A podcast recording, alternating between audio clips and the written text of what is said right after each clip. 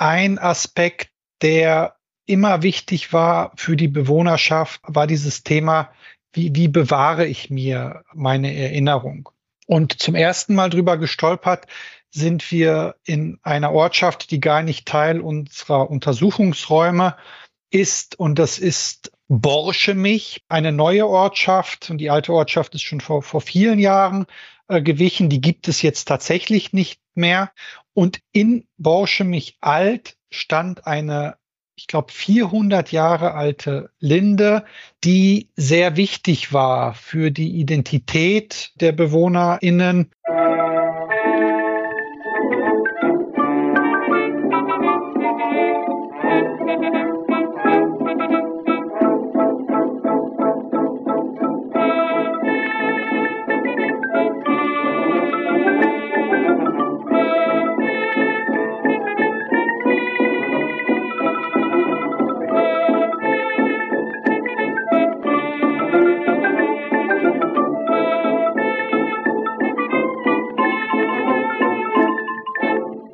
Folge von Geschichte Europas ist eine Auftragsproduktion für das Projekt Geschichten Rheinisches Revier. In dieser zwölften Episode der Sonderreihe erzählen Dr. Michael Kolozek und Felix Leo Matzke vom Forschungsprojekt Zusammenhalt hoch 3 im Rheinischen Revier. Es geht dabei darum, das Revier als Gebiet des Umbruchs und des Strukturwandels sowohl zu untersuchen als auch zu unterstützen und auch darum, auf welchen Wegen die aus der Vergangenheit erwachsenen gegenwärtigen Probleme und Chancen für eine Zukunft nach dem Braunkohlebergbau umgewandelt und genutzt werden können. Dieses Interview ist also an der Schnittstelle zwischen Geschichte, Soziologie und Geografie angesiedelt und zeigt für mich sehr schön, wie das Thema Vergangenheit auch in andere Fachrichtungen ausstrahlt und welche konkreten Handlungsimpulse insbesondere die Themen Erinnerungskultur und Vergangenheitsbewältigung aus anderen Fächern importiert werden können. In den Shownotes des Interviews findet ihr Möglichkeiten, mir Fragen, Kommentare, Feedback und Bewertungen zukommen zu lassen. In den Shownotes führe ich eine stets aktuell gehaltene Liste inhaltlich verknüpfter Folgen. Auf Steady könnt ihr mich mit einem Betrag ab drei Euro pro Monat darin unterstützen, meinen Podcast zu betreiben und weiterzuentwickeln und neuerdings gibt es auch einen Link, um mir eine einmalige Direktspende über PayPal zukommen zu lassen. Vielen Dank im Voraus. Geschichte Europas ist Teil des Netzwerks Historytelling auf geschichtspodcasts.de sowie Teil von wissenschaftspodcasts.de und erscheint auf Spotify und als RSS-Feed für Podcast-Apps. Beide Experten sind hier zum ersten Mal im Podcast dabei und beginnen wie gewohnt mit einer Selbstvorstellung, bevor sie das Projekt, ihre Methoden und ihre Erfahrungen beschreiben. Ich wünsche euch viele neue Erkenntnisse beim Anhören dieser Folge.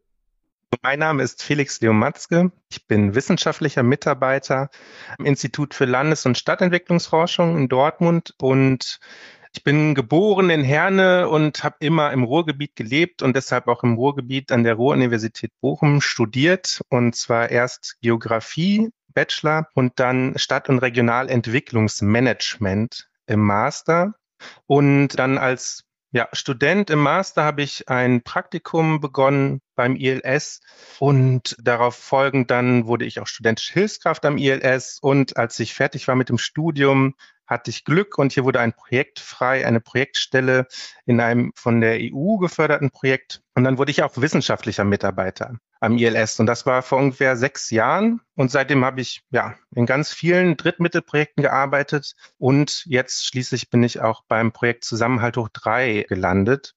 Und das kam so eigentlich, dass die ja, Stadt Erkelenz durch eine ehemalige Mitarbeiterin des ILS, die jetzt dann bei der Stadt Erkelenz gearbeitet hat, auf das ILS zukam und ja, mit einer Projektidee und einer Anfrage, ob wir nicht dieses Projekt zusammen bei einem ja, Drittmittelfördergeber einreichen wollen. Und da mein vorheriges Projekt dann ausgelaufen ist, war das die Chance, weiter am ILS zu arbeiten. Und dann habe ich an dem Projektantrag mitgeschrieben und genau, der wurde dann erfolgreich bewilligt und so bin ich zu dem Projekt gekommen. Ja, Michael Kolozek mein Name. Ich bin ausgebildeter Raumplaner, habe an der Fakultät Raumplanung in Dortmund zunächst Raumplanung studiert und bin dann dort geblieben nach dem Studium und habe dort gearbeitet als wissenschaftlicher Mitarbeiter an einem Lehrstuhl, der sich Bodenpolitik nennt. Und da habe ich mich mit Eigentumsrechten befasst, sowohl in der Forschung als auch in der Lehre und in dem Themenfeld dann auch, auch promoviert zum Menschenrecht auf Wohnen. Ich bin dann nach, nach vielen Jahren an der Fakultät, bin ich dann zum ILS gewechselt. Ist jetzt, glaube ich, drei Jahre her und bin ja in dieses Projekt so ein bisschen zufällig auch, auch reingerutscht. Also als ich, als ich kam, gab es gerade diese Ausschreibung des Bundesministeriums für Bildung und Forschung. Und das war so das erste Projekt, wo ich zunächst einmal mitarbeiten sollte am, am Antrag. Und da wurde schnell deutlich, dass ich da eine, eine große Begeisterung für habe. Und dann habe ich das, das, das federführend gemacht und gemeinsam auch, auch mit Felix und den Projektpartnern diesen, diesen Antrag geschrieben. Und wir haben dann tatsächlich das Glück gehabt, dass dieser Antrag dann vom BMBF genehmigt wurde. Also wer sich in der Forschungslandschaft und in der Drittmittelforschung auskennt, weiß, dass diese Forschungsanträge niedrige Erfolgswahrscheinlichkeiten haben. Und deshalb waren wir ja jetzt nicht überrascht, aber schon sehr, sehr froh, als wir vor, ja, das ist jetzt auch schon drei Jahre her fast, ja, festgestellt haben oder erfahren haben, dass dieses Projekt genehmigt wird. Ich erzähle so ein bisschen was zu dem, zu dem Projekt. Also das ist auf drei Jahre ausgelegt und der Titel lautet Zusammenhalt hoch drei. Wir bewegen uns im rheinischen Braunkohlerevier und das Ziel des Projektes ist, den Zusammenhalt zu untersuchen und zu stärken in Ortschaften, die vom Braunkohletagebau betroffen sind.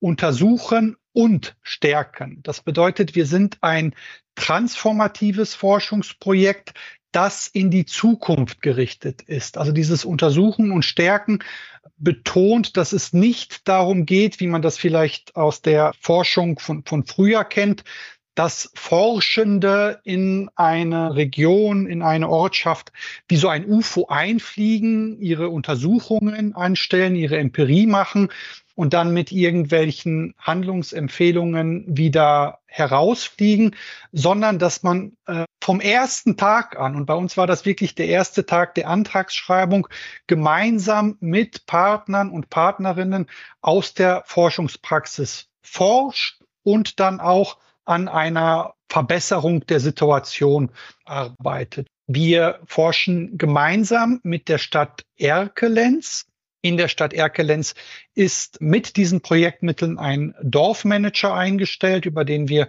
äh, später noch ausführlicher sprechen können. Auch Projektpartner ist der Zweckverband Landfolge Garzweiler, der sich mit dem äh, Strukturwandel in Erkelenz und ein, ein paar weiteren Kommunen beschäftigt und assoziierter Partner die Gemeinde Merzenich, die vielleicht bekannt ist, Hambach und Morschenich als, als Ortschaft der Zukunft. Morschenich hat eine sehr interessante Geschichte, sollte der Braunkohle weichen, bleibt jetzt aber erhalten und damit einhergehend die Frage, äh, was mit dieser Ortschaft passiert. Vielleicht sage ich noch zwei, drei Sätze zu den Ortschaften, in denen unsere Hauptuntersuchungen stattfinden. Also das sind Orte, die auf unterschiedliche Art und Weise vom Braunkohletageabbau betroffen sind. Das ist zum einen Holzweiler. Die Menschen, die, also Holzweiler liegt in Erkelenz und die Menschen, die in Holzweiler leben, haben vor einigen Jahren schon erfahren, dass Holzweiler nicht dem Braunkohletagebau weichen muss. Also wir haben hin und wieder auch gesagt, das ist eine doch nicht Ortschaft. Und seitdem versucht Holzweiler ziemlich erfolgreich wieder, wieder aufzuerstehen und, und, und, und wieder, wieder attraktiv zu werden. Eine zweite Ortschaft, das sind im Grunde zwei kleine Dörfer, Feenrad und Kaulhausen, die sehr nah an der Abbruchkante liegen. Und ein, ein, ein dritter Ortstyp, der uns in unseren Forschungen sehr interessiert, ist der oder ist ein Umsiedlungsstandort, eine Ortschaft, die vor wenigen Jahren entstanden ist und in der zusammengefasst die BewohnerInnen aus fünf Dörfern. Das ist Keinberg, das ist Kuckum, das ist Beverath, das sind Ober- und Unterwestrich, in denen die Menschen aus diesen fünf Dörfern leben, weil sie davon ausgegangen sind, dass ihre Orte der Braunkohle auch weichen müssen. Und auch davon sind wir ausgegangen, als dieses Projekt losging. Und vor etwas mehr als einem Jahr haben dann der Bund, das Land gemeinsam mit, mit NRW dann entschieden, Braunkohleausstieg in NRW schon 2030 die alten Ortschaften bleiben erhalten. Das heißt, dieser neue Umsiedlungsstandort, mit dem wir uns beschäftigen, die Menschen, die da leben und dahin gezogen sind, haben vor kurzem erfahren, dass dieser, dieser Umzug und dieser ganze Aufwand eigentlich im Nachhinein nicht, nicht notwendig war. Und das ist eine ja, interessante Entwicklung, aber auch eine Entwicklung, die unsere Forschungen in vielerlei Hinsicht ja äh, beeinflussen. Ich sage noch einen Satz zum, zum, zum Titel dieses Forschungsprojekts. Zusammenhalt hoch drei. Wir haben übrigens eine interessante Website, die man dann über Google und viele Links auch sehr schnell findet. Hoch drei, weil wir behaupten, dass es drei wesentliche Säulen gibt, die notwendig sind, um den Zusammenhalt dauerhaft zu stärken. Das ist zum einen ist das das, das Thema digitale Begegnungsmöglichkeiten, dann analoge Begegnungsmöglichkeiten, also Orte der Begegnung, aber auch, auch, auch Events und eine Person, die sich darum kümmert, den Zusammenhalt in, in den Ortschaften zu stärken. Eine Dorfmanagerin oder ein Dorfmanager. Bei uns ist das dann tatsächlich ein, ein Dorfmanager, der sich auch gerne Dorfkümmerer nennt. Sie haben eben ein sehr interessantes Wort gesagt. Das Wort war Zusammenhalt. Sie wollten genau das untersuchen. Wie gehen Sie davor? So, sozialer Zusammenhalt ist ein ja, sozialwissenschaftliches Konstrukt, was schon sehr, sehr lange Zeit beforscht oder erforscht wird. Und zwar schon äh, seit ja, dem 19. Jahrhundert vielleicht. Von Emil Dürkheim gibt es da einen äh, Text zu, der sozialen Zusammenhalt als die Abwesenheit von Konflikt auch bezeichnet. Und genau dieses Konfliktthema spielt auch bei uns ja eine große Rolle, weil Michael hatte das ja gerade gesagt, die Ortschaften, die dem Tagebau weichen sollten, da gibt es eine Menge Konflikt, wenn Orte einerseits im Tagebau weichen müssen. Die Ortschaften in Erkelenz haben ja seit den 80er Jahren dagegen angekämpft, dass sie nicht dem Tagebau weichen müssen und haben ja eigentlich verloren, indem sie dann umgesiedelt sind. Und das kam auch noch, oder dazu kam auch noch, dass ja sozusagen fünf Ortschaften, die vorher getrennt waren und sich auch als eigene Ortschaften wahrnehmen, an einen gemeinsamen Umsiedlungsstandort zusammen umgesiedelt sind. Und da sind ja gibt es lange Traditionen an äh, lokalen Konflikten, dass die Schützenvereine nicht miteinander harmonieren, dass es ja einfach dort lange, lange Zeit ja oder traditionelle Konflikte gibt, die mit ins neue Dorf mitgenommen wird und wo ja eine Gemeinschaft wachsen muss. Und da ja, spielt die Zeit auf jeden Fall eine große Rolle. Und wie wir vorgegangen sind, Michael hat das ja gerade schon gesagt, wir sind ein transformatives Forschungsprojekt. Das heißt, wir haben von Anfang an darauf Wert gelegt, dass die Bewohnerinnen und Bewohner hm, ja, mitarbeiten am Projekt. Und das ist eine große Herausforderung, sage ich mal, weil man die Leute dazu motivieren muss, am Projekt teilzunehmen. Und wir haben das versucht am Anfang. Wir hatten einen Fragebogen, den wir konstruiert haben und den haben wir zusammen konstruiert mit der Bewohnerschaft. Das heißt, wir hatten am Anfang Workshops, wo wir ehrenamtlich Engagierte eingeladen haben, mitzuarbeiten. Und das war in der Stadt, beziehungsweise im alten Rathaus in Erkelenz. Und da haben wir zusammen mit den Bewohnerinnen und Bewohnern einen Fragebogen konstruiert. Das heißt, wir haben am Anfang immer wieder diskutiert, welche Frage oder welche Fragen wir einbauen können. Und da waren auch einige heikle Fragen. Zum Beispiel gab es eine Frage in Federn und Kaulhausen. Das ist die Ortschaft, die ja relativ nah am Tagebaurand liegen sollte. Und da wurde von RWE ein Emissionsschutzwall gebaut. Und da war die Frage, können wir, äh, oder da gibt es auch große Konflikte in der Wahrnehmung über diesen Wall. Das heißt, die eine Hälfte der Bewohnerschaft gerade die nah am Wall wohnt in Kaulhausen, die ist dafür, dass der Wall stehen bleibt und die Bewohnerschaft oder die Hälfte der Bewohnerschaft, die vor allen Dingen in Feenrand wohnt, die ist eher dafür, dass der Wall wieder abgebaut wird. Und da war die Frage, können wir diese Frage nach dem Wall im Fragebogen auftauchen, ohne dass das zu mehr Konflikten führt. Und genau so haben wir versucht, quasi äh, die Leute mitzunehmen und haben die daran beteiligt, diesen Fragebogen zu konzipieren. Dann haben wir natürlich einen Methodenmix. Das heißt, wir haben nicht nur einen Fragebogen gemacht, eine Umfrage in allen Ortschaften, sondern wir haben auch vorher vor allen Dingen mit den ehrenamtlich Engagierten in allen Dörfern Interviews geführt. Das heißt, die Interviews sind qualitative Interviews, leitfadengestützte Interviews, die ja teilweise bis zu anderthalb Stunden dauern,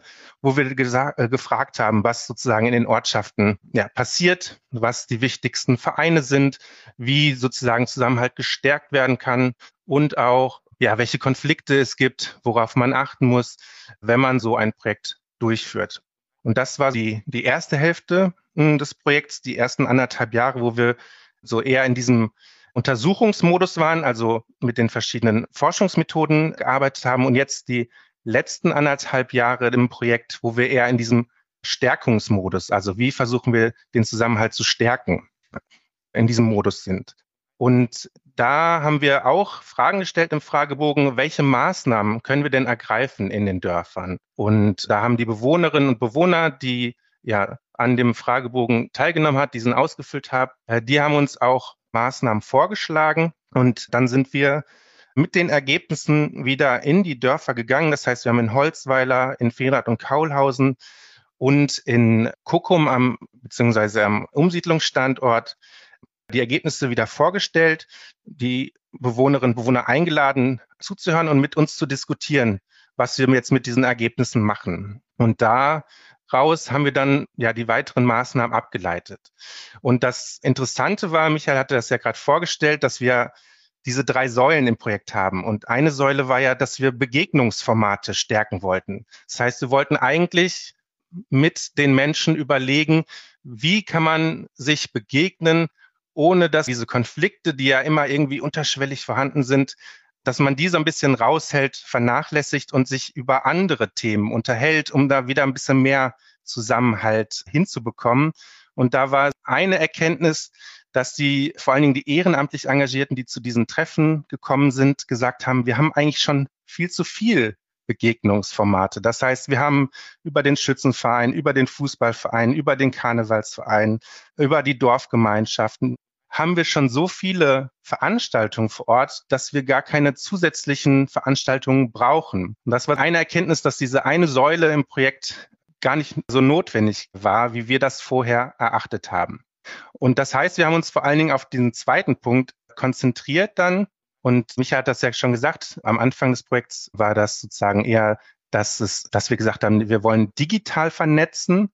Das heißt, am äh, Antrag stand auch, dass wir eine Dorf-App zum Beispiel erarbeiten wollen, wo die Dörfer untereinander per App vernetzt sind. Und auch da haben wir schon mitbekommen, oder da gab es schon eigentlich aus dem ehrenamtlichen Bereich genug genug Engagement in dem Bereich, dass sie schon eigene Dorfwebseiten hatten, dass die Dorfgemeinschaften eigene Webseiten gebaut haben, dass die Leute einfach WhatsApp-Gruppen nutzen, um die Kommunikation im Dorf aufrechtzuerhalten, dass sie auch gar nicht einen zusätzlichen Input über eine App oder ähnliches gar nicht gebraucht haben. Und das heißt, wir haben, was, was wir gemerkt haben, auch in den Workshops mit den Engagierten, dass sie sich alle untereinander auch kennen aus den einzelnen Ortschaften, aus den einzelnen Dörfern, aber dass sie gar nicht strategisch miteinander kommunizieren. Also jemand, der in Holzweiler wohnt, kennt natürlich den, der in Feenrad wohnt und der vielleicht auch dort in der Dorfgemeinschaft tätig ist. Aber die unterhalten sich dann natürlich, wenn sie sich treffen, auf dem Schützenfest über private Dinge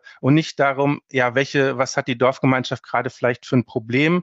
Wie kann man das vielleicht lösen? Welche Fördermittel gibt es vielleicht, um die alte Gaststätte wieder zu renovieren und so weiter? Und das sind Möglichkeiten gewesen, wo wir gesehen haben, ah, hier können wir vielleicht die Dörfer vielleicht besser strategisch miteinander vernetzen, dass sie sich nämlich genau auf dieser Ebene unterhalten, welche Probleme gibt es im Dorf, hm, wie zum Beispiel die Sanierung einer Gaststätte oder ja, dass vielleicht bestimmte Infrastrukturen nicht mehr so sind, wie sie sein sollten, weil genau das auch ein großes Problem ist in den Ortschaften, die dachten, sie werden vom Tagebau abgebaggert, dass dort ja private, aber auch öffentliche Investitionen ja 10, 20 Jahre lang nicht getätigt wurden, weil die Dörfer ja sowieso abgerissen werden sollten. Das heißt, da ist auch ein Ergebnis gewesen, dass die Leute gesagt haben, wir sind ja mit dem Zusammenhalt eher so in einem sozial- oder soziokulturellen Bereich unterwegs. Und was in den Forderungen der Dörfer kommt, ist eigentlich eher so, wir wollen ja investive oder so investive Forderungen. Ne? Wir wollen eine neue Mehrzweckhalle. Wir wollen, dass die ÖPNV-Verbindungen ausgebaut werden. Und da war auch immer ein Stück weit ein Problem von uns oder eine Herausforderung, dass wir die Menschen ja motivieren und mitzumachen bei unserem Projekt, aber gleichzeitig auch immer wieder aufzeigen mussten, ja, aber beim ÖPNV oder bei einem Bau in einer Mehrzweckhalle, da können wir euch nicht unterstützen. Soweit reicht unser Projekt einfach nicht, weil wir uns mit anderen Fragestellungen auseinandersetzen. Genau, und das ist, wie wir vorgegangen sind. Und das Ganze nennt man auch ja, Reallaborforschung. Und der Reallaborforschungsbegriff, der kommt eigentlich so hm, ja, aus der Umwelt- oder ja, Nachhaltigkeitsforschung und hat so ja, bestimmte Prinzipien, die man beachten muss, um sein Projekt auch als Reallabor zu bezeichnen. Und das ist unter anderem die Transformativität. Das heißt, dass man etwas verändern will, dass man sich dabei auf die Zivilgesellschaft beruft und dass es so einen Laborcharakter auch hat, das Projekt. Und das ist ja auch ein, ein spannendes Ding, weil in den Naturwissenschaften hat man ja immer äh, oder kann man im Labor ein Produkt bis zur Marktreife hin testen? Und das gibt es ja in den sozialwissenschaftlichen Bereichen einfach nicht. Das heißt, man, wenn man im Feld, im Forschungsfeld etwas verändert, dann kann man diese Veränderung nicht mehr zurücknehmen. Das heißt, man hat etwas verändert und es hat eine direkte Auswirkung. Und das ist so auch ein, ein ja, ein Prozess, das wir auch als das erste Mal so ein Reallaborprojekt durchgeführt, was wir auch immer wieder gemerkt haben, ja, wie Kleinigkeiten auch dann so die Stimmung verändern können im Projekt. Zum Beispiel hat in einem der Fragebogen-Workshops gesagt, als wir nach Terminen gesucht haben, wir haben auch noch unsere Freizeit und dass wir, wenn wir nach Terminen suchen, ist immer schwierig, weil wir verschiedene Dörfer ja unter einen Hut bringen müssen, die alle ihre eigenen Veranstaltungs äh, Logiken haben. Das heißt Schützenfeste, Dorfgemeinschaftstreffen und fünf oder sechs Dörfer unter einen Hut zu bekommen, um einen Termin zu finden, ist in unserem Projekt eine große Herausforderung. Und ja, da gibt es so diese Hand, diese handfesten, praktischen äh, Herausforderungen, die man aus ja, Forschungsperspektive dann immer wieder annehmen muss und damit auch arbeiten muss, was man sonst in einem, ich sag mal, 0815 Forschungsprojekt einfach nicht so hat. Felix hat das Stichwort Herausforderungen genannt und es gibt sehr, sehr viele Herausforderungen in diesem Projekt. Und eine Herausforderung äh, betrifft tatsächlich diese Thematik Vergangenheit, Gegenwart, Zukunft.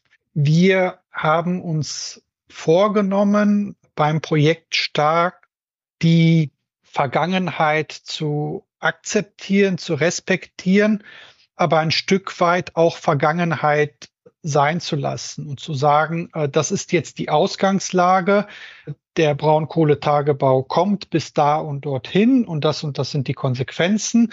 Und jetzt schauen wir gemeinsam mit der Bewohnerschaft nach vorne und denken überwiegend über die Zukunft nach und was in den nächsten drei Jahren im Rahmen des Projekts passiert und wie wir Strukturen schaffen, die auch, auch nachhaltig dazu beitragen, dass auch in fünf oder zehn Jahren noch der Zusammenhalt gestärkt ist.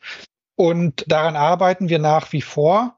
Aber was wir lernen mussten, ist, dass das so einfach nicht geht. Und diese Regionen und die Ortschaften, mit denen wir es zu tun hatten, immer wieder von der Vergangenheit eingeholt wurden und immer wieder auch sich auseinandersetzen mussten mit Entwicklungen, die gar nicht in den Ortschaften passieren oder in der Region, sondern, wenn ich das so überspitzt sagen darf, globale Entwicklungen sind. Also dieser Braunkohleausstieg der vorzeitige in der Region ist ja nicht dadurch begründet, dass man sich auf politischer Ebene plötzlich doch überlegt hat, dieses gefühlte Recht auf Heimat stärker zu, zu gewichten gegenüber den Energie Bedürfnissen, sondern das ist eine, ein Ergebnis einer global und national geführten Umweltdebatte.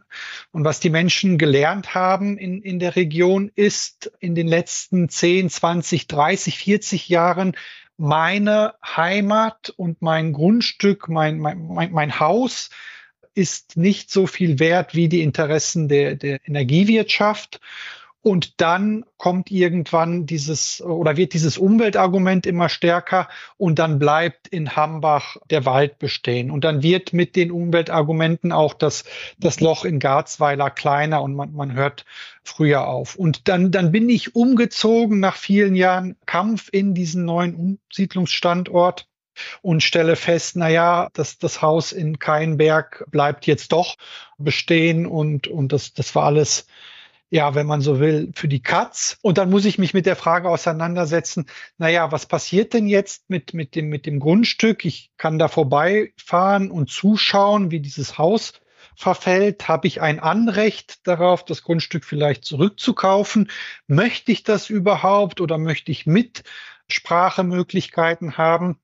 Was, was die Zukunft der alten Orte betrifft. Also all das sind Fragen, die im, im Rahmen der Projektarbeit in den letzten zweieinhalb Jahren dann aufgetaucht sind, ohne dass wir uns vorgenommen haben, uns intensiv mit diesen Fragen auseinanderzusetzen. Und der zweite Punkt, wenn wir über Herausforderungen sprechen, ist das, das Thema, ich nenne das mal Nischensuche. Also, wir haben uns vorgenommen, den Zusammenhalt zu untersuchen und zu stärken.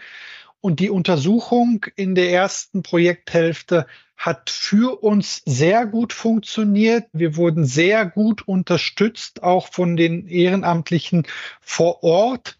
Wir sind aber sehr lange belastbare Antworten schuldig geblieben, was denn jetzt konkret passieren soll, dass der Zusammenhalt gestärkt wird.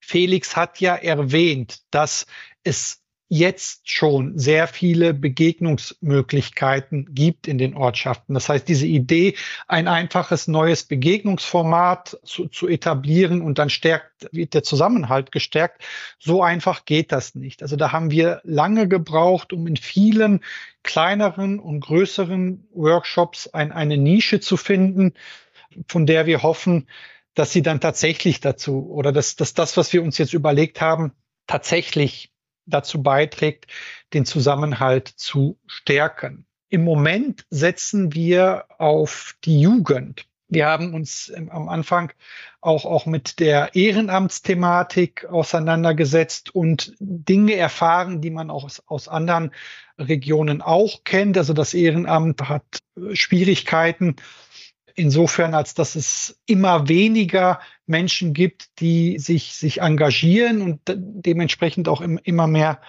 äh, zu tun haben. Und wir haben uns jetzt überlegt, dass wir im, im Jugendbereich die, die ehrenamtlich Tätigen mobilisieren, uns dabei zu unterstützen, eine Veranstaltung im, im Sommer, in diesem Sommer durchzuführen, bei der die Vernetzung der Ortschaft im Vordergrund steht. Also es ist die Idee, dass man einen, einen Tag wählt, dass man einen ganzen Tag lang damit verbringt, dass die Menschen aus Holzweiler auch nochmal die Möglichkeit haben, im Umsiedlungsstandort etwas zu erleben, sich gegenseitig zu besuchen und dann so eine, eine, eine Rundtour zu machen. Und die, die Vernetzung, die ganz gut funktioniert auf einzelnen Festen, aber die Vernetzung auch ein Stück weit professioneller voranzutreiben, dass man sich gegenseitig unterstützt, wenn es um dann Fragen geht wie, naja, welche Fördermöglichkeiten habe ich mit meinem Sportverein?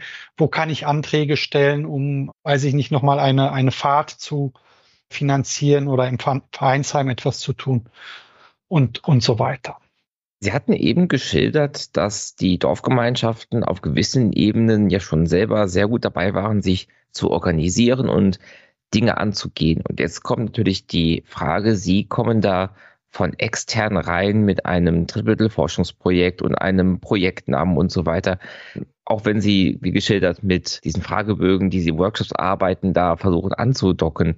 Wie ist es denn, wenn man da als Externe in diese Lebensrealitäten der Leute reinkommt, die ja auch Sie haben das mit Kallenberg erwähnt, in unglaublichen Umbrüchen sind. Das, was im rheinischen Braunkohlerevier seit vielen Jahrzehnten passiert, interessiert sehr viele Menschen in NRW, in Deutschland und äh, in, in, in ganz Europa und mittlerweile auch auf der, auf der ganzen Welt. Und die Menschen sind es gewohnt, dass Forschende, dass, dass MedienvertreterInnen, dass Aktivisten und Aktivistinnen in diese Region kommen und Fragen haben oder Interessen haben. Und ein Stück weit war das ein Problem, war für uns als Forschende, ja, ich, ich, ich nenne das mal, nicht noch eine Umfrage, nicht noch ein Interview. Da sind ja schon wieder Forschende, die glauben, dass, dass sie hier in der Region forschen sollen und, und die, die Situation in der Region glauben, verbessern zu können. Also das hat sehr lange gebraucht, äh, um das, das Eis zu brechen, wenn ich das so sagen darf. Ich habe manchmal bei dem einen oder anderen Gespräch immer noch das Gefühl, dass es da Vorbehalte gibt und das, das muss man respektieren. Also wer hat Lust, jedes Mal im, im, Interesse zu, zu stehen und ja, also das muss man, muss man respektieren. Hm, das Projekt ist ja nicht aus dem Nichts gefallen. Also wir sind, wie äh, Michael das beschrieben hat, ja nicht, oder unser Ziel ist es nicht, wie so ein UFO einzufliegen und weswegen das bei unserem Forschungsprojekt vielleicht ein bisschen anders gelaufen ist, weil wir ja lokale Partner im Forschungsprojekt haben. Das heißt, wir arbeiten ja mit der Stadtverwaltung Erkelenz zusammen, wir arbeiten mit dem Zweckverband Landvolk Garzweiler zusammen, die ja schon vor Ort als Institutionen vorhanden sind.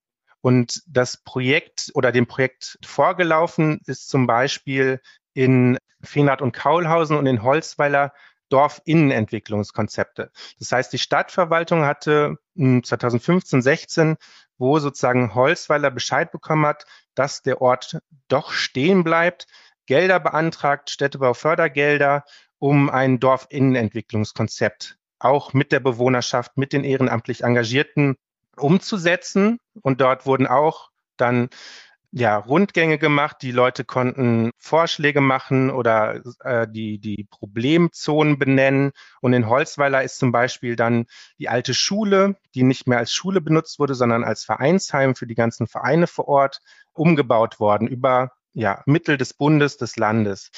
Und das war dann ein Punkt, dass aus diesem Dorfinnenentwicklungskonzept so diese baulich investiven Maßnahmen herausge ja, oder hervorgebracht wurden. Und der zweite Weg, weswegen auch damals die Mitarbeiterin der Stadtverwaltung auf uns als Forschungsinstitut zugekommen ist oder herangetreten ist mit der Projektidee, war, dass in diesem Dorfinnenentwicklungskonzept Prozess auch dieses Zusammenhaltsthema eine Rolle gespielt hat. Das heißt, diese Ideen kamen schon aus der Bewohnerschaft und wir sind nicht da hineingeflogen, sondern äh, haben auf etwas aufgebaut, was schon vorher da war. Und das ist ein äh, Punkt, wo wir uns die Legitimität abholen. Aber ein anderer großer Punkt ist auf jeden Fall auch, was Michael schon angedeutet hat, dass in der Umfrage haben wir gefragt, wie sie, ja, wie sehen die Bewohnerinnen und Bewohner verschiedene Akteure und Institutionen aus der Region. Da haben wir gefragt, wie nach der Stadtverwaltung, nach dem Zweckverband, nach der Zukunftsagentur, die ja den Strukturwandelprozess auf regionaler Ebene vorantreiben soll und auch nach den äh, Dorfgemeinschaften vor Ort. Und da kam heraus, dass sie, was auch die Stadtverwaltung schon vorher auch so in Gesprächen mitgeteilt hat, dass die Institutionen, die öffentlichen, sehr, sehr schlecht wegkommen in der Wahrnehmung der Bewohnerschaft. Das heißt, die Dorfgemeinschaften wurden am besten benotet, am besten bewertet. Und je weiter man geht in der Hierarchie, desto negativer ist die Wahrnehmung. Das heißt, Landes- und Bundesregierung werden sehr, sehr negativ wahrgenommen. Und auch die Stadtverwaltung wird viel kritisiert, auch wenn die Stadtverwaltung mit ihren jeweiligen Bürgermeistern seit den 80er Jahren auch immer den Tagebau abgelehnt hat, muss sie ja doch schlussendlich von RWE und dem Land und dem Bund die getroffenen Entscheidungen ja lokal umsetzen und dann die Umsiedlung durchführen. Und da ist es auch ein großer Kritikpunkt immer gewesen an der Stadtverwaltung, der aus der Dorfbewohnerschaft kommt. Und das war auch sozusagen das Ziel, warum wir den Dorfmanager ja im Projekt eingestellt haben, dass der sozusagen dieses Bindeglied sein sollte zwischen lokaler Bewohnerschaft, der Stadtverwaltung, auch der Lokalpolitik und uns als Forschenden. Also der muss häufig den Blitzableiter spielen für Kritik. Der ist, hat das offene Ohr bei der Bewohnerschaft in regelmäßigen Abständen macht er mit zusammen mit den Bürgermeistern Bürgersprechstunden, wo man ja Bedarf oder Kritik äußern kann. Der ist auf sehr, sehr vielen Veranstaltungen vor Ort, also auf diesen ganzen Schützenfesten, was ich schon gesagt habe, auf den Dorfgemeinschaftstreffen, auf den Sitzungen des, der Bezirksausschüsse, die ja in den einzelnen Ortschaften stattfinden, um dort diese ganzen Stimmungen und Wahrnehmungen ja mit zu transportieren an die Stadtverwaltung, aber auch an uns. Und was wir aber auch mitbekommen, dass wir als ja, Forschende und externe Forschende so ein bisschen neutraler auch wahrgenommen werden. Das heißt, der Dorfmanager arbeitet ja bei der Stadtverwaltung und ist, steht quasi ja auch für die Stadtverwaltung, muss ja auch deren äh, Handeln rechtfertigen. Und äh, das ist eine ganz schön ja, herausfordernde Position oder Funktion, die er einnehmen muss. Und da haben wir den Vorteil, dass wir von extern kommen und so ein bisschen eine neutralere Position einnehmen können, als das jetzt die Stadtverwaltung tun kann, zum Beispiel in so einem Projekt. Und dass wir vielleicht auch mit der Erfahrung aus anderen ländlichen Räumen oder Regionen auch bestimmte Dinge eher sagen dürfen, ohne kritisiert zu werden, als das die Stadtverwaltung tun darf. Natürlich interessiert mich als Geschichtspodcast auch die Frage, wie denn die Vergangenheit, die Geschichte der einzelnen Dörfer eingesetzt wird, um da diesen Zusammenhalt zu stärken, um diese Verbindung zur Vergangenheit nicht abreißen zu lassen, ob das jetzt die wirklich abgebaggerten Dörfer sind oder auch die, die schon zum großen Teil umgezogen waren, wie Keinberg und dann, dann doch nicht abgebaggert wurden. Also wo ist in Ihrer Arbeit der Einsatz der Vergangenheit? Wie gehen Sie damit den verschwundenen, teilweise verschwundenen und dann doch zum Glück erhaltenen Heimaten um? Also wir haben das Thema Vergangenheitsbewältigung nicht explizit angeschaut, also haben uns da nicht fokussiert, haben aber viele interessante Dinge beobachtet. Und ein Aspekt, der immer wichtig war für die Bewohnerschaft, war dieses Thema wie, wie bewahre ich mir meine Erinnerung? Und zum ersten Mal drüber gestolpert sind wir in einer Ortschaft, die gar nicht Teil unserer Untersuchungsräume ist. Und das ist Borschemich, eine neue Ortschaft. Und die alte Ortschaft ist schon vor, vor vielen Jahren äh, gewichen. Die gibt es jetzt tatsächlich nicht mehr. Und in Borschemich alt stand eine ich glaube, 400 Jahre alte Linde, die sehr wichtig war für die Identität der BewohnerInnen, die ein, ein, ein Treffpunkt markierte, ein Ausgangspunkt für, für Umzüge und, und, und kleinere Veranstaltungen. Und die konnte, weil sie so alt war, nicht in die neue Ortschaft Borschemich neu gepflanzt werden. Und was wir damals beobachtet haben, also das liegt viele Jahre zurück, aber wir haben das dann nachgelesen, ist, dass man sich da sehr bemüht hat, ja sozusagen ja das auch zu, zu zelebrieren, dass, dass, dass, dass dieser Baum dann irgendwann gefällt wird und nicht mehr existiert. Und man hat dann in der neuen Ortschaft Borschemich neu eine Linde gepflanzt in, in den Kreisverkehr als, als Erinnerung an, an die alte Linde. Und wir beobachten in unseren Untersuchungsräumen, insbesondere im Umsiedlungsstandort, dass es für vielerlei kleinere ja, Aspekte dieses Bedürfnis nach wie vor gibt. Also es geht den BewohnerInnen nicht nur darum, umzuziehen von, von alt nach neu, sondern dann auch das, was möglich ist, mitzunehmen in, in den neuen, in die neue Ortschaft. Zum Beispiel, ich, ich hoffe, ich liege da jetzt äh, richtig mit der Erinnerung, die Glocke, die jetzt in der neuen Kirche hängt, die hing auch schon in, in der alten Kirche. Manchmal sind das eher kleinere Aspekte. Aber dieses Thema Erinnerung bewahren und was kann ich noch mitnehmen, das mich an die alte Ortschaft erinnert, das, das war sehr wichtig und das ist nach wie vor wichtig. Aber das ist jetzt auch ein Thema, was nochmal jetzt eine neue Dimension erfährt, weil die Altorte eben bestehen bleiben und man sich jetzt mit diesen Konflikten auseinandersetzen muss.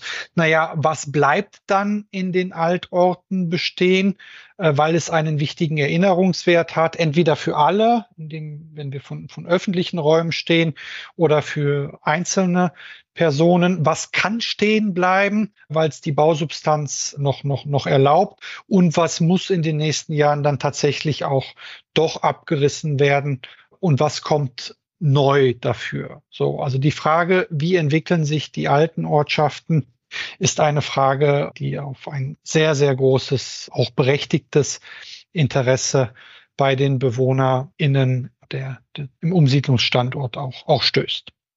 Es gab auch im Umsiedlungsstandort beispielsweise, ähm, wurde eine Petition gestartet, dass die alten Häuser äh, abgerissen werden sollen in den Altorten, weil manche Bewohnerinnen das tatsächlich nicht wollen, dass ihre alten Häuser stehen bleiben und dann andere Leute drin wohnen. Also weil das sie erinnert an die Wunde, die da nicht heilen kann, weil sie immer wieder in den alten Ortschaften ja auch vorbeifahren und diese Heimat, die sie zurücklassen mussten, sich daran erinnern, in so einer Art, dass man die ständig vor Augen hat, diese Heimat, die man äh, verlassen hat oder verlassen musste, dass sie dies nicht wollten das ist auch nochmal ein Unterschied, finde ich, der, der augenfällig ist, wie unterschiedlich die Dorfgemeinschaften auch damit umgehen. Weil ich hatte ja schon am Anfang gesagt, sozialer Zusammenhalt ist ja ein, ja, ich sag mal, soziales Konstrukt, was ja auch nicht nur positive Seiten hat. Also wer, wenn man innerhalb einer Gruppe einen starken sozialen Zusammenhalt hat, wirkt das ja auch exkludierend gegenüber denen, die nicht dieser Gruppe angehören. Und beispielsweise in Keinberg ist es so, dass die Leute sich sehr, sehr geschlossen für den Umzug in den neuen Standort äh, entschieden haben.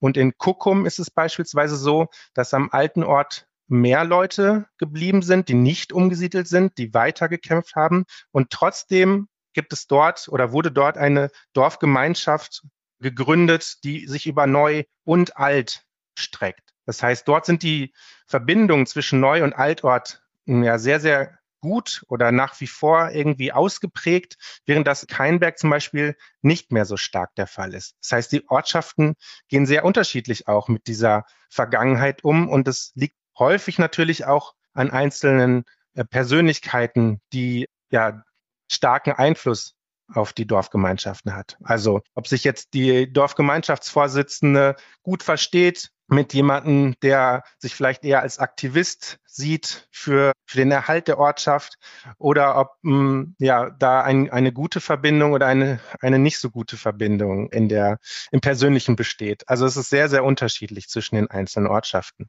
Ich würde gerne noch ein paar Ergebnisse aus dieser Befragung auch berichten also in diesem, in dieser Umfrage ging es ja um das, das große Thema Zusammenhalt. Wie ist es um den Zusammenhalt bestellt und was muss passieren, dass der Zusammenhalt gestärkt werden kann?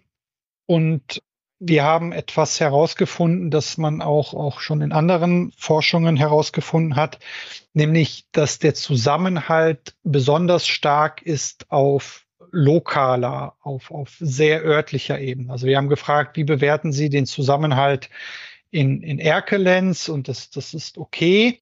Und wie bewerten Sie den Zusammenhalt in Ihrer Ortschaft? Und das ist nochmal viel positiver bewertet worden. Und wenn ich mich recht erinnere, sogar im Umsiedlungsstandort viel positiver bewertet worden. Also das bestätigt etwas, dass, dass, dass Felix gerade gesagt hat. Also je lokaler, desto stärker aber auch, weil da eine gewisse Exklusion oder Abgrenzung von, von anderen auch, auch, ja, abläuft. Also auch bei Identitätsfragen ist diese Identitätsbildung vor allem eine, eine sehr lokale. Ich wohne in Holzweiler. Ich bin jemand aus Holzweiler und das ist meine, meine Hut oder mein, mein Lebensmittelpunkt.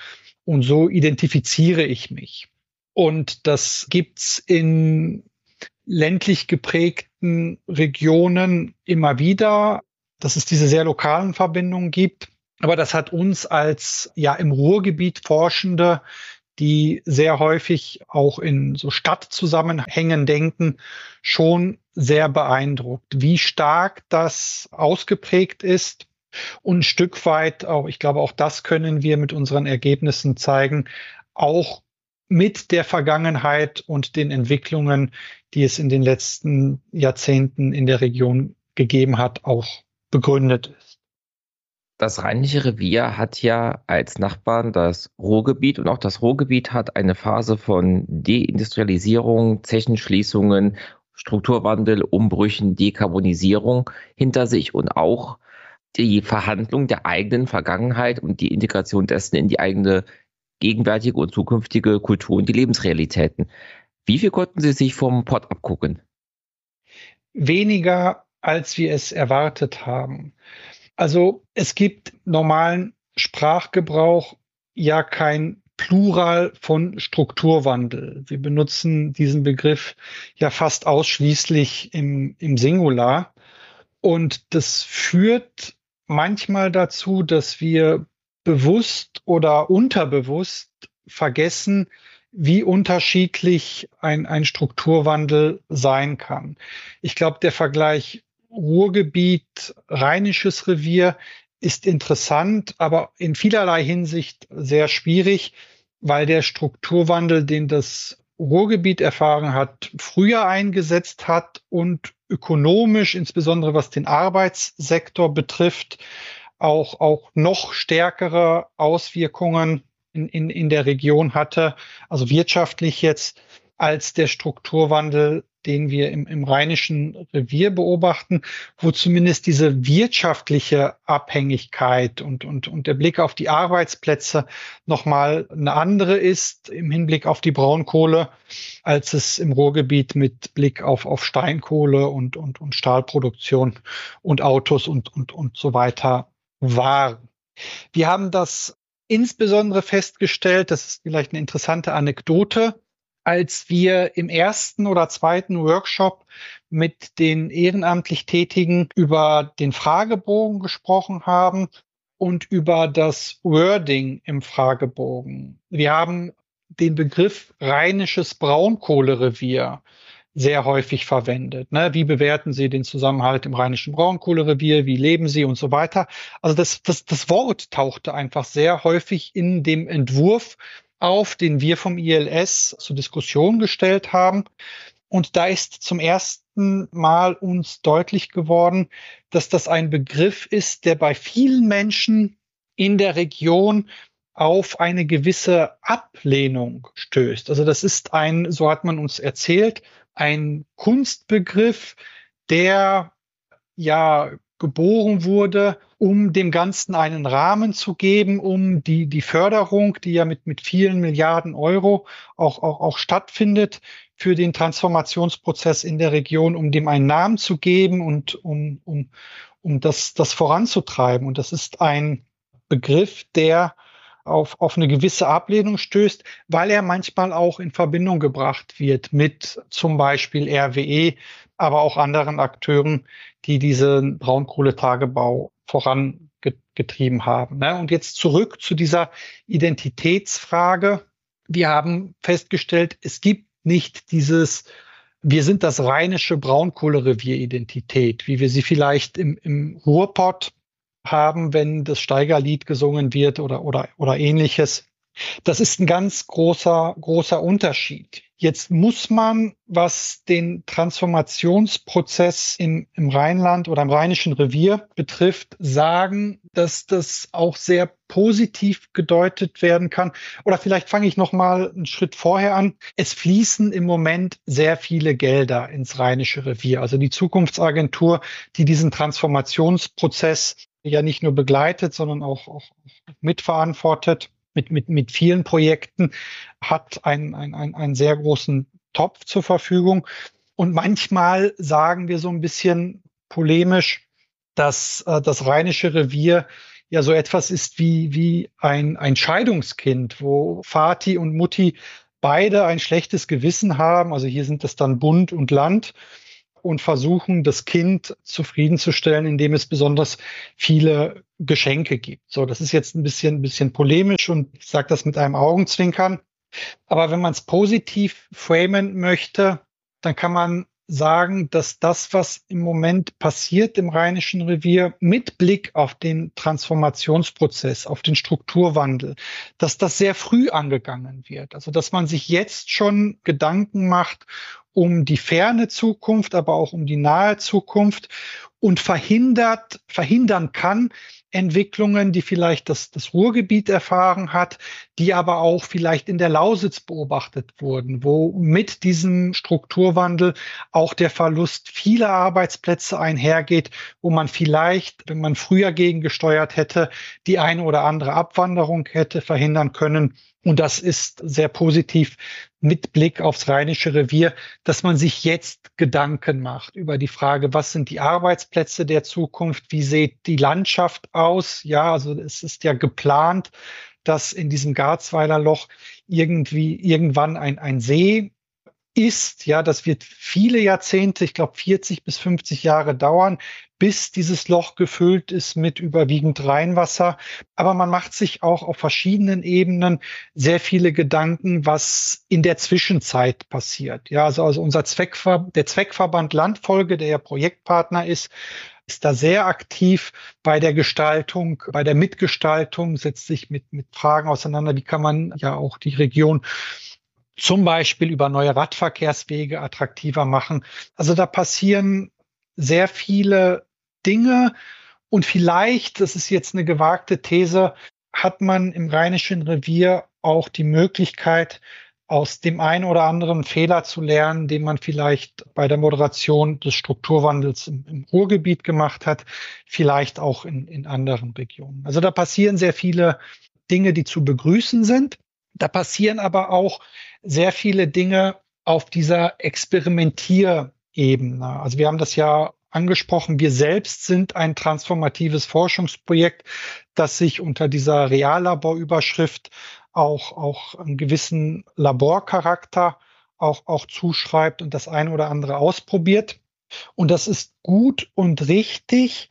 Es ist aber auch wichtig, dass die Risiken, die dadurch entstehen, nicht am Ende getragen werden von, von der Bewohnerschaft. Also, dass man, wenn man etwas ausprobiert, immer auch ein Netz hat, das dazu führt, dass dann am Ende nicht die BewohnerInnen das, das ausbaden müssen. Michael und ich haben ja in unserer Vorstellung erzählt, dass wir beide aus dem Ruhrgebiet kommen und auch dieses Ruhrgebietsidentität so haben. Und ich habe auch eine ja, ich würde sagen, sehr ausgeprägte regionale Identität und ich war sehr überrascht, als ich nach Erkelenz kam, ins Rheinische Revier gab, dass dort sehr stark lokal ausgeprägte Identitäten sind. Und das hat natürlich einerseits damit zu tun, dass das Ruhrgebiet ja viel länger diese Bergbauphase hatte und auch viel mehr Leute dort gearbeitet haben im Bergbau. Also im Ruhrgebiet zu einem bestimmten Zeitpunkt hatte ja wahrscheinlich jeder irgendwie mindestens einen Verwandten, der irgendwie unter Tage gearbeitet hat. Und das ist zum Beispiel im Rheinischen Revier gar nicht der Fall. Also gerade in Erkelenz liegt sehr weit im Osten im Rheinischen Revier. Dort sind sehr, sehr wenige Menschen, auch im Vergleich zu Lausitz, im, ja, die davon abhängig sind vom Tagebau und auch in der Familie oder im, im Bekanntenkreis, weil einerseits natürlich heutzutage viel weniger Menschen auch im Berg bearbeiten. Also es sind ja riesig große Maschinen, die diese Löcher ausgraben, wo aber sehr, sehr wenig Menschen nur noch arbeiten. Das heißt, die finanzielle Abhängigkeit ist sehr, sehr gering, gerade auch, weil Erkelenz ja umgeben ist von großen Städten wie Köln, Aachen, Düsseldorf, wo genug Arbeitsplätze auch herrschen. Das war nämlich auch ein zweiter großer äh, Punkt, den ich so nicht kannte. Ich hatte vorher ein Projekt äh, im Kreis Lippe, im Kreis Höxter, wo es wirklich darum ging, ja, zu überlegen, welche Orte können wir überhaupt vom, von den Schrumpfungsprozessen noch bewahren und welche müssen wir vielleicht auch einfach sterben lassen, weil dort die, der demografische Wandel so zuschlägt, dass in 10, 20 Jahren vielleicht keiner mehr dort wohnt. Und diese Gefahr hat zum Beispiel Erkelenz überhaupt nicht. Also die Ortsteile sind sehr, sehr begehrt, wenn dort Menschen Häuser verlassen, aufgrund des Alters sterben. Da finden sich sehr, sehr große Nachfrage nach den Häusern, auch trotz, und da waren auch manche Bewohnerinnen in den Interviews überrascht, trotz der Gefahr, der ja auch mit dem Tagebau lauert. Also die Häuser können ja auch Schäden haben vom Bergbau, wenn dort ständig die Erde aufgerüttelt wird. Und auch der Dreck, die Lichtemissionen in der Nacht, wenn dort gebaggert wird und so weiter. Das sind ja alles ja eigentlich keine schönen Umstände, die man in der näheren Wohnumgebung haben will, aber trotzdem ist die Nachfrage nach Bauland und nach Häusern in den Ortschaften sehr, sehr groß. Und das nächste oder der nächste wichtige, interessante Punkt fand ich, im Ruhrgebiet sind wir ja sehr stolz auf unsere Landmarkenkunst, den ganzen Halden, die dort sozusagen jetzt auch ein bisschen als Museen dienen. Und äh, das fand ich sehr interessant, dass die Interviewpartnerinnen in Erkelenz das sehr, sehr anders gesehen haben als wir. Und zwar hat RWE auch teilweise versucht, so Landmarkenkunst zu etablieren und dort irgendwie ja Teile von den Bergbaufahrzeugen oder Ketten und so weiter als Kunstmarken ins Land zu setzen. Und da war die Reaktion der Interviewpartnerin eher, was wollen wir mit dem Schrott von RWE? Wir mussten lange genug darunter leiden, dass hier der Tagebau abläuft. Und wir wollen jetzt nicht noch den Schrott haben für die Ewigkeit. Also das fand ich schon sehr interessant, dass das so sehr, sehr anders gesehen wird als im Ruhrgebiet. Abgesehen von diesen Konflikten um die industriellen Überreste und auch der fehlenden Identität oder zumindest im Vergleich zum Ruhrgebiet weniger ausgeprägten Identität, wie gehen denn die Menschen, auch da wieder Thema sozialer Zusammenhalt, mit ihrer zumindest gemeinsamen Vergangenheit damit um, dass sie im Gebiet des Braunkohleabbaus gelebt haben? Also wie stehen diese Leute zum Braunkohleabbau in der Vergangenheit, in der Gegenwart und dem absehbaren Ende in der Zukunft? Ja, also auch da sehr, sehr unterschiedlich ausgeprägt. Das war auch ein Punkt, der uns überrascht hat, weil es gibt, gab in den 80er Jahren schon eine Gruppe, die hieß, hat sich Hambach-Gruppe genannt, die äh, von der RWTH Aachen kamen Studierende, die dann in die Ortschaften, gerade Hambach, aber auch Garzweiler, äh, vom Tagebau Garzweiler betroffene Ortschaften kommen sind und dort mit den Bewohnerschaften oder Bewohnerinnen und Bewohnern ja, Aktionen gestartet haben. Also uns wurde in vielen Interviews, gerade in Feenhardt und Kaulhausen, berichtet, wie stolz man war in den 80er Jahren, dass man einen Fackelzug, also ums gesamte Loch geschafft hat. Also die ich sag mal, der Kampf gegen den Tagebau, der war in den 80ern und 90ern sehr, sehr stark in fast allen Ortschaften vorhanden.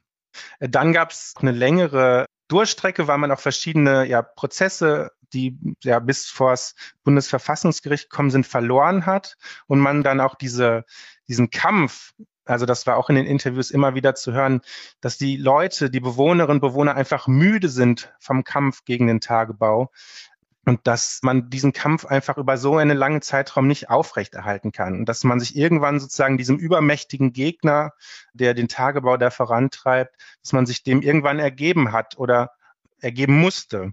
Und deswegen war auch eine überraschende Konsequenz, die wir so in den Interviews und in den Gesprächen fort immer wieder mitbekommen haben, dass die Klimaaktivistinnen nicht so gut wegkommen in den Gesprächen und in der Bewertung. Das heißt, wir haben eigentlich gedacht, dass sind Menschen, die ja dafür kämpfen, zusammen mit der Bewohnerschaft, dass die Ortschaften stehen bleiben.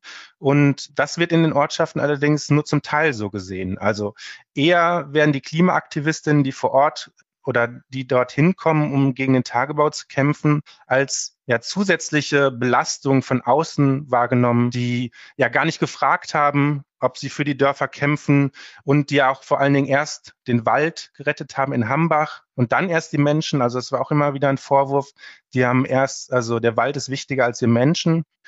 Und dann ist das auch, glaube ich, eine Frage des Milieus, weil die Leute oder die Klimaaktivistinnen dort ja in Baumhäusern leben und so weiter, ähm, einem, glaube ich, sehr anderen gesellschaftlichen Milieu angehören, mit dem sich viele der Bewohnerinnen und Bewohner vor Ort nicht sehr identifizieren können.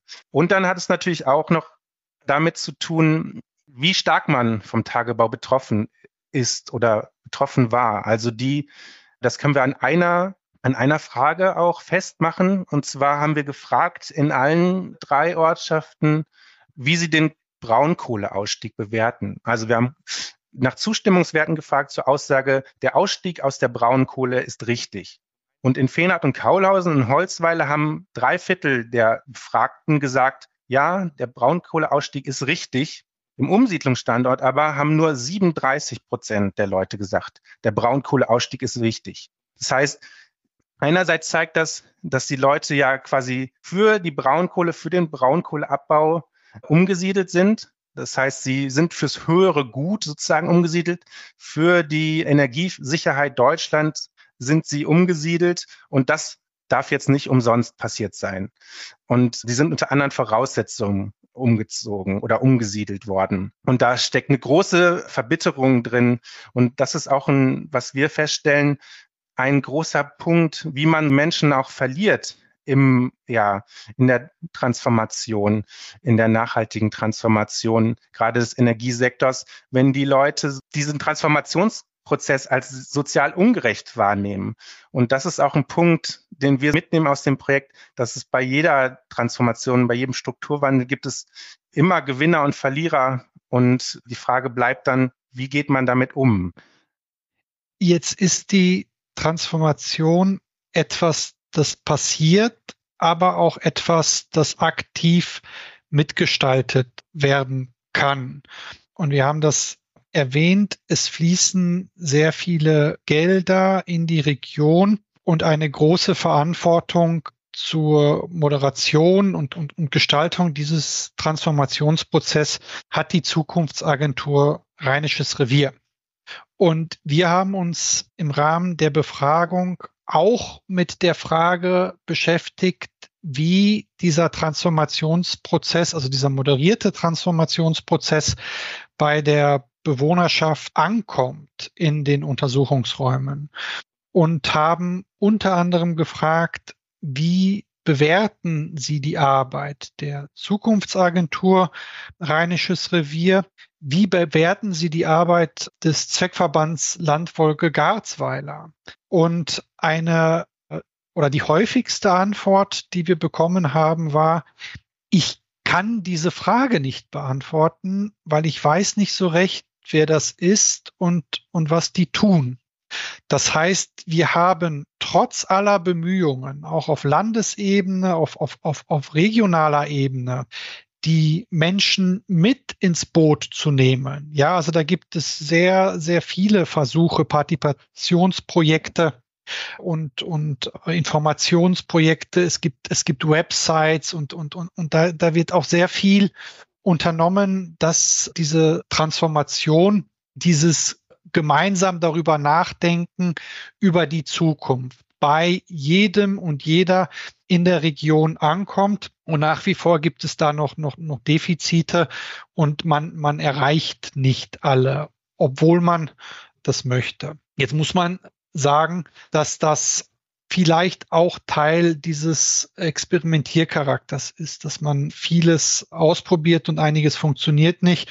Und vielleicht hat, um nochmal diese Zukunftsagentur zu nennen, äh, die Zukunftsagentur ähnliche Erfahrungen gemacht wie, wie wir. Manchmal funktioniert's und manchmal funktioniert's nicht. Und dann muss man nochmal noch mal das eine oder andere überdenken und es beim nächsten Mal dann anders machen um zum Abschluss das Ganze noch einmal ein bisschen konkreter zu machen. Wir nehmen das hier Sonntagmorgen auf. Morgen ist wieder Arbeitstag. Herr Kolozek, was ist morgen früh das Erste, was Sie in Bezug auf Ihre Arbeit machen? Oh je. also ich bin in verschiedenen Projekten involviert im, im ILS und versuche, so gut es geht, die Arbeit an den Projekten in an, an ganzen Tagen zu erledigen. Also morgen steht ein, ein Antrag für ein, ein ganz anderes Projekt an. Aber am Dienstag geht es dann wieder mit Zusammenhalt hoch drei weiter. Felix und ich treffen uns vormittags schon im ILS mit unserer Studentin und bereiten uns vor auf einen Workshop, der dann abends in Erkelenz stattfindet. Und bei diesem Workshop treffen wir junge Menschen äh, aus, aus den Ortschaften und sprechen gemeinsam darüber, was im Sommer passieren wird im Rahmen dieses Aktionstages, an dem wir versuchen, die Ortschaften miteinander zu vernetzen. Dann frage ich den Herrn Matzke noch, was denken Sie denn könnte oder sollte an diesem Aktionstag passieren? Was sind da ideale äh, Dinge, die am Dienstag auf diesem Workshop gesagt und passieren werden? Ja, also das ist der dritte Workshop schon, den wir in dieser Konstellation durchführen. Und die ersten beiden Workshops waren so, dass wir nochmal konkrete Ideen gesammelt haben, wie so ein ein, eine Tagesveranstaltung aussehen kann. Und im ersten Workshop lief es so ab, dass dort vor allen Dingen ältere ehrenamtliche Engagierte saßen und die haben gesagt, eigentlich müssten wir mal was für die Jugend machen. Da waren jetzt keine jungen Menschen da, weswegen wir gedacht haben, es ist ja immer schlecht, wenn ältere Menschen darüber reden, was die Jungen brauchen. Und dann war sozusagen der nächste Punkt, dass wir gesagt haben, okay, dann bringt uns doch junge, motivierte Menschen, die so eine Veranstaltung planen wollen. Und das haben wir dann vor Weihnachten gemacht. Und da waren tatsächlich, ich glaube, 15 Jugendliche von 12 bis 18, die aus den verschiedenen Ortschaften kamen. Es war auch jede Ortschaft beteiligt. Also aus jeder Ortschaft kam mindestens ein Jugendlicher, eine Jugendliche zu dem Gespräch und die haben Ideenvorschläge gemacht, wie man so einen Tag gestalten kann. Und was schön war zu sehen, dass äh, quasi diese Konflikte, die vielleicht äh, zwischen den Ortschaften bestehen, in dieser Konstellation bei den jungen Menschen überhaupt nicht auftauchen. Die haben sich nämlich nicht schnell geeinigt darauf, dass es sozusagen am Umsiedlungsstandort ein den ganzen Tag über Programm geben sollte und in den Ortschaften, die 400 Kaulausen und Holzweiler, ja, tagsüber einzelne Aktionen stattfinden sollen. Und was jetzt die Aufgabe für Dienstag war, dass sich die Jugendlichen überlegen sollten, welche Programmpunkte denn in den einzelnen Ortschaften stattfinden kann und welche sie Verantwortung übernehmen möchten. Und das wären die Punkte, die wir am Dienstag diskutieren. Was macht man da? Da war, da gab es Sachen von Hüpfburg bis Lasertag bis Bogenschießen bis Graffiti-Workshop, abends Disco oder an dem Tag soll auch ein, ich glaube, EM-Achtelfinale stattfinden, wo vielleicht Deutschland spielt, ob man dann ein Public Viewing veranstaltet. Genau. Und da ist die Frage, wie sich diese Veranstaltung weiter konkretisiert. Das ist das Ziel für Dienstag. Wir haben ja in mehrfacher Hinsicht betont, dass dieses Projekt einen Experimentiercharakter hat und dass wir immer auch auf, auf der Suche waren nach unserer Nische. Also hinsichtlich der Frage, was muss oder, oder kann passieren, um, um den Zusammenhalt nachhaltig auch, auch zu stärken. Und es ist ein, ein Stück weit, ja, ich, ich weiß nicht, ob peinlich das richtige Wort ist, aber es hat schon etwas gebraucht, dass wir auf die Idee kommen, die ganz jungen Menschen mit ins Boot zu holen und, und auch, auch in die Verantwortung zu bringen. Also wir haben im ersten, in der ersten Hälfte des Projektjahres ja viel mit, mit Ehrenamtlichen gearbeitet, aber das waren überwiegend Menschen, die 50 Jahre und älter waren und das war sehr hilfreich mit Blick auf, auf, auf Erfahrungswerte.